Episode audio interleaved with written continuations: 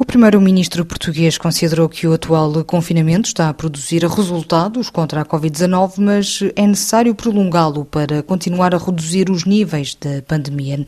90% do tecido empresarial português é composto por pequenas e médias empresas do setor da indústria mobiliário ao vestuário, passando pelo turismo. Existem empresas em risco de insolvência, como alerta Walter Morgado, diretor executivo da Associação Portuguesa das Indústrias de mobiliário e afins. Durante o ano passado houve uma quebra acentuada nos meses de março e abril, muito forte, que chegou a atingir os 75% de redução em termos da indústria, mas acontece que as pessoas, como viveram mais a casa, tiveram que estar confinadas, acabaram por também olhar para a casa de outra forma e sentiram necessidades que normalmente não sentiam. E houve um maior investimento na casa e isso refletiu-se no setor, ou seja, o setor imobiliário acabou por perder menos do que outros setores industriais em Portugal, porque teve essa procura adicional do segmento casa. E no final do ano estamos mais ou menos com uma quebra de 15% relativamente ao ano anterior.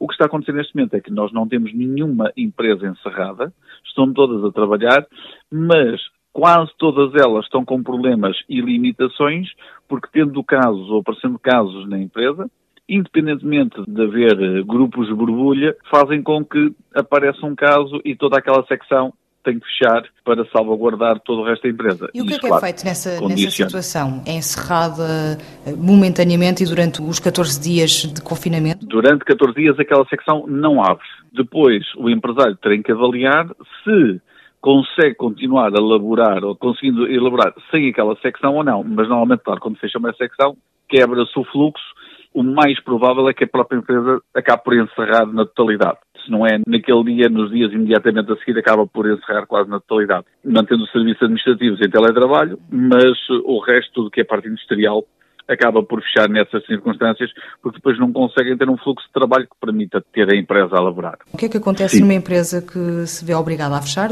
Existe uma regulamentação da aplicação do layoff que é rápida, eficaz, sim, sim, que apoia sim. diretamente os trabalhadores e... Normalmente as empresas não deixam que o trabalhador sofra nessas circunstâncias, porque uh, o maior recurso ou a maior força das empresas portuguesas está na capacidade humana de fazer coisas. Qualquer um pode ter a máquina em qualquer parte do mundo. Agora, o know-how, o conhecimento de cada um dos trabalhadores é que é único e irrepetível e todas as empresas tentam salvaguardar ao máximo os seus recursos humanos. Aquilo que o empresário tenta é manter os funcionários, assegurar o rendimento e, claro, fazer todos os procedimentos para poder receber rapidamente os apoios do Estado através dos layoffs. Normalmente, quando as coisas se conseguem fazer rapidamente e bem feitas, o recebimento é relativamente rápido.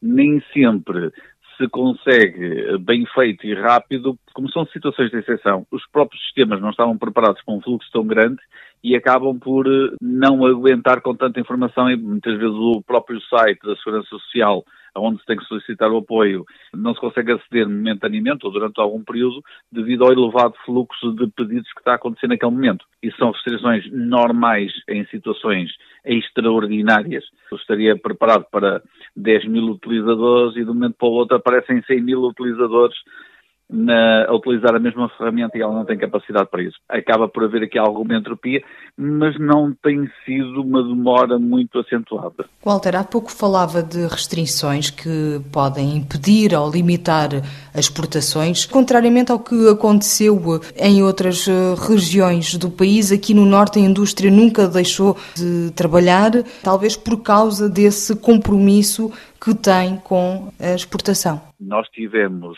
nos meses de março e abril do ano passado, mais de 60% da, da indústria fechou a indústria imobiliária. Aí optaram por fechar e, e, ser um encerramento total, porque mesmo os próprios mercados, como encerrou praticamente a Europa toda, poucas foram as empresas que conseguiram manter-se em funcionamento, mantendo as condições de segurança. Por isso, na altura, e devido à falta de conhecimento também sobre como lidar com a pandemia, as empresas optaram por não correr tantos riscos e acabaram por a maior parte delas encerrarem.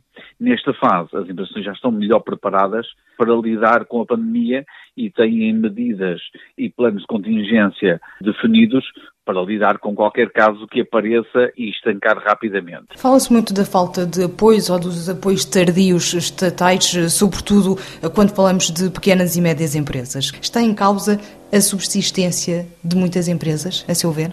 Sim, vai sair desta crise as empresas que já estavam bem preparadas anteriormente, que estavam bem estruturadas e que teriam algum músculo, quer financeiro, quer em termos estratégicos, quer em termos de posicionamento internacional, aonde numa crise, se não é por um lado ou por outro, acabam por conseguir ter as vendas e no mínimo garantir o volume de negócios necessário para a sua subsistência.